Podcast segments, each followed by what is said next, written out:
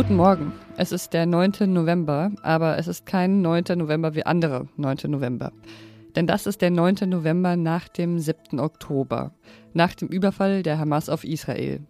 Und deshalb ist das jetzt hier auch keine Was jetzt Folge wie jede andere, sondern eine Sonderfolge zu Antisemitismus.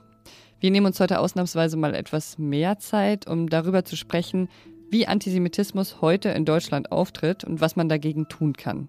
Und wir schauen auf die lange Geschichte des Antisemitismus. Ich bin Pia Rauschenberger und jetzt kommen erst noch die Nachrichten. Ich bin Anne Schwed, guten Morgen. Die israelische Armee will Zivilisten aus dem nördlichen Gazastreifen nach eigenen Angaben weiter die Flucht in den südlichen Teil ermöglichen. Der Korridor werde aufrechterhalten, sagte ein Militärsprecher. Gestern hatten den Angaben zufolge etwa 50.000 Menschen den Fluchtkorridor genutzt. Die israelische Armee bekämpft laut offizieller Darstellung derzeit vor allem im Norden des Gazastreifens Stellungen und Einrichtungen der Hamas. In den USA beenden die Hollywood-Schauspieler ihren monatelangen Streik. Die zuständige Gewerkschaft verständigte sich nach eigenen Angaben mit den großen Filmstudios auf eine Grundsatzeinigung. Sie sieht demnach unter anderem eine höhere Vergütung sowie klare Regeln für den Einsatz von künstlicher Intelligenz vor. Die etwa 160.000 Schauspieler hatten sich im Juli einem Streik der Drehbuchautoren in Hollywood angeschlossen. Für diese gab es bereits Ende September eine Einigung. Durch den Arbeitskampf lag der Betrieb in Hollywood Hollywood weitgehend lahm. Redaktionsschluss für diesen Podcast ist 5 Uhr. Rituale des Gedenkens. Grenze niederlegen, Streichorchestern zuhören, Reden halten. Und Schweigeminuten natürlich. Das ist alles wichtig, um daran zu erinnern, was am 9. November vor 85 Jahren passiert ist. Um sich zu vergegenwärtigen, dass 1938 Synagogen in Nazi-Deutschland brannten dass in der Reichspogromnacht jüdische Geschäfte geplündert und zerstört wurden, dass Zehntausende Jüdinnen und Juden in dieser Nacht verhaftet wurden und mehr als tausend ermordet.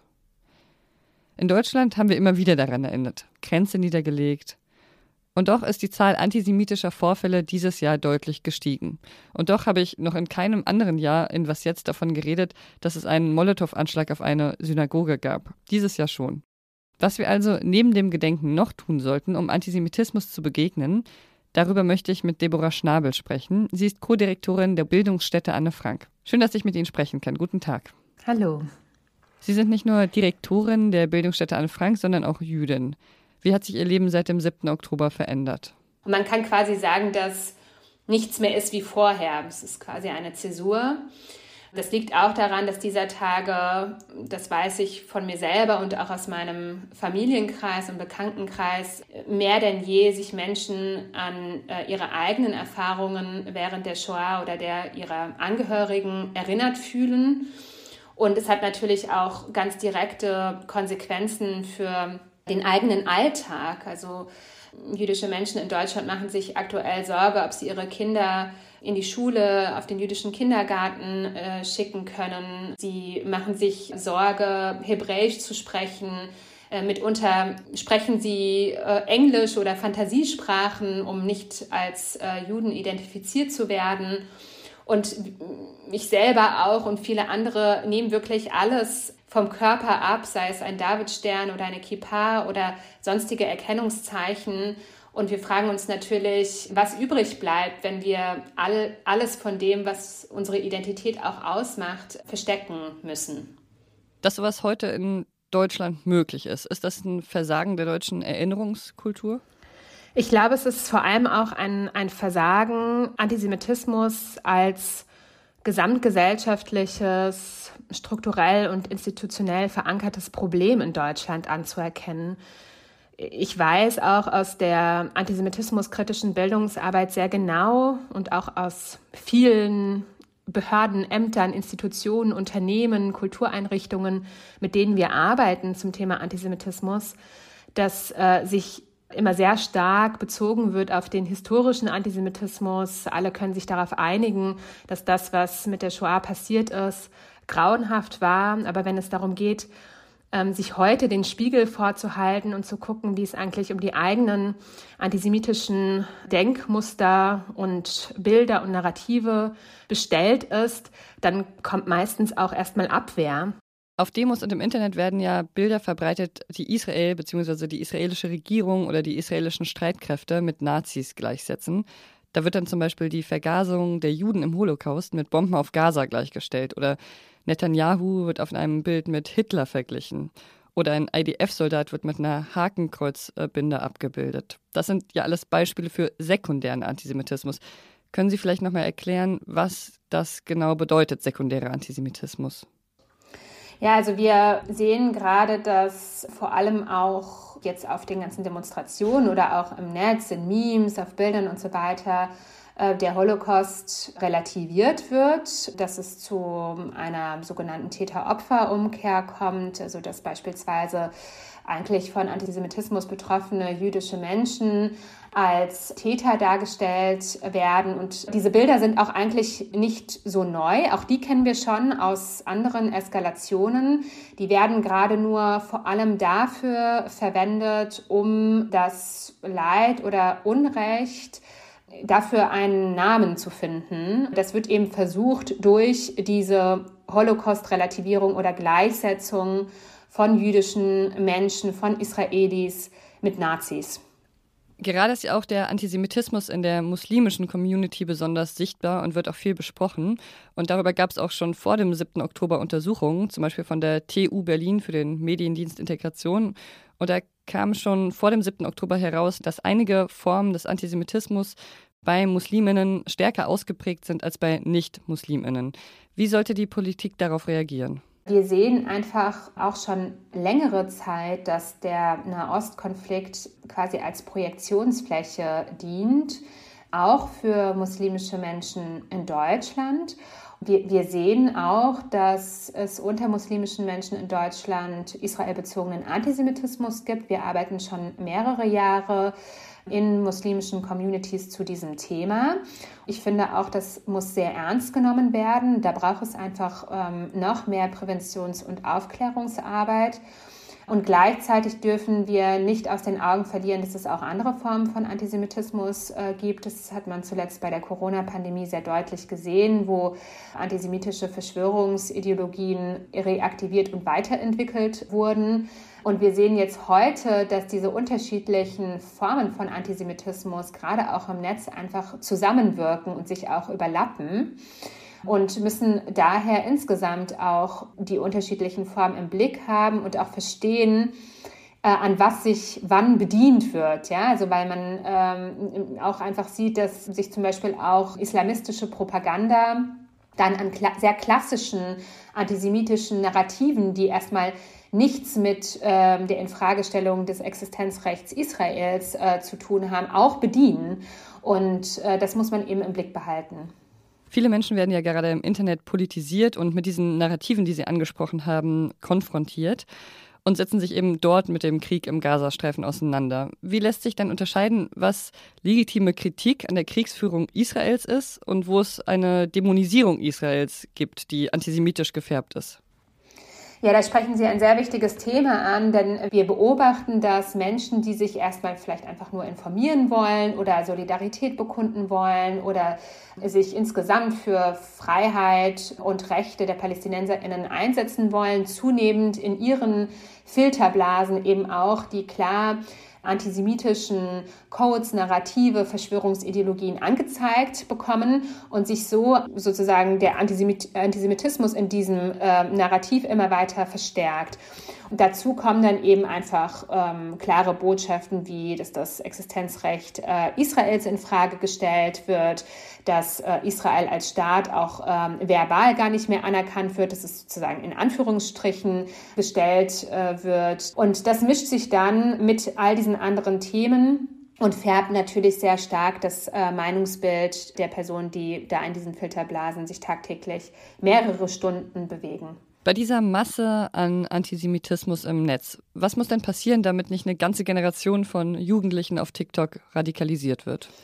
Ja, es braucht jetzt wirklich ein, ein sofortiges Handeln mit einem breit angelegten Maßnahmenpaket. Wir müssen schauen, wie wir die sozialen Medien besser reguliert bekommen, wie wir äh, noch bessere Filter einsetzen können gegen falsche Informationen und gegen Antisemitismus. Aber wir dürfen uns keinesfalls darauf verlassen. Also das alleine wird es nicht bringen.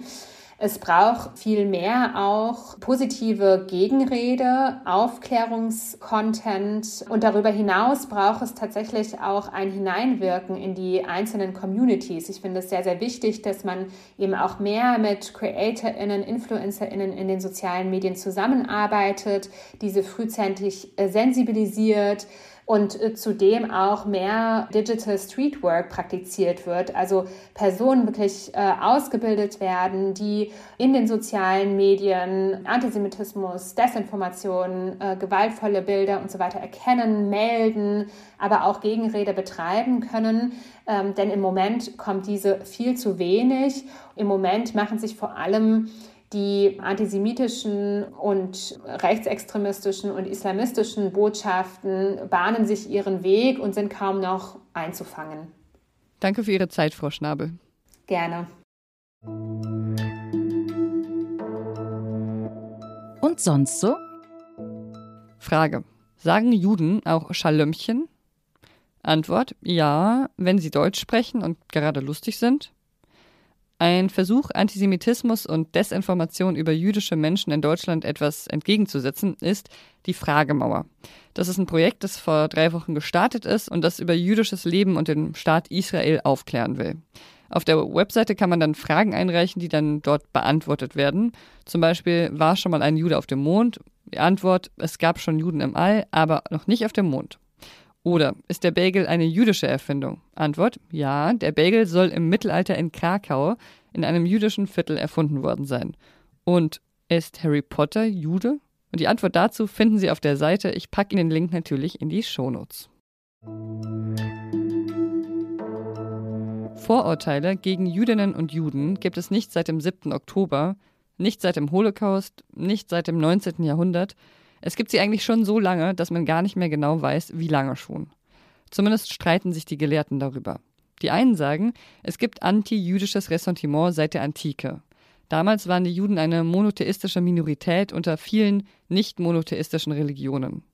Die anderen sagen, der Antisemitismus ist fest mit dem Christentum verkoppelt.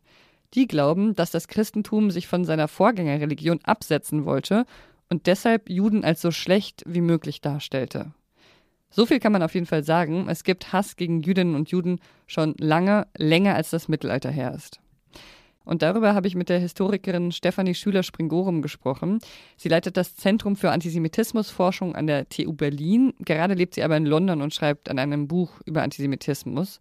Wir haben das Telefongespräch mit einer neuen Technik aufgenommen und das hat leider nicht so gut funktioniert. Die Aufnahmequalität ist nicht so gut, aber da sie so interessante Dinge gesagt hat, wollten wir das Gespräch nicht rausschmeißen.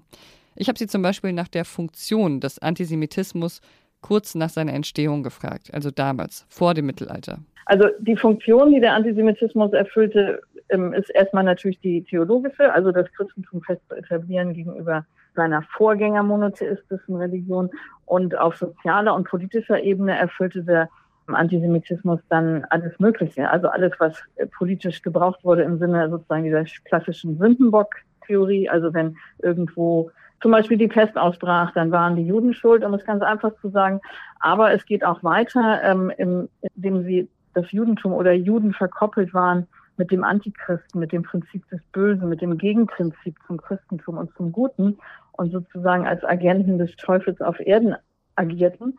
In dem Maße konnte man ihnen auch, und da sind wir dann schon sehr schnell bei Verschwörungsdenken, sozusagen hinter den Kulissen die Drahtzieher allen Bösens auf der Welt diese Rolle aufzuschreiben. Also eine mehrfache Funktion. Einerseits wurde ihnen im sozialen Konflikt die Schuld gegeben. Aber eben auch übergeordnet, um zu erklären, warum Böses auf der Welt geschieht. Der Philosoph Slavoj Žižek sagte neulich in einem Interview mit der Zeit, der Antisemitismus habe sich Ende des 18. Jahrhunderts radikal verändert. Vorher ging es darum, ob die zum Christentum konvertierten Juden wirklich wahrhaft Christen waren. Später ging es dann darum, ob etwas mit den Juden grundsätzlich nicht stimme, so hat er das gesagt.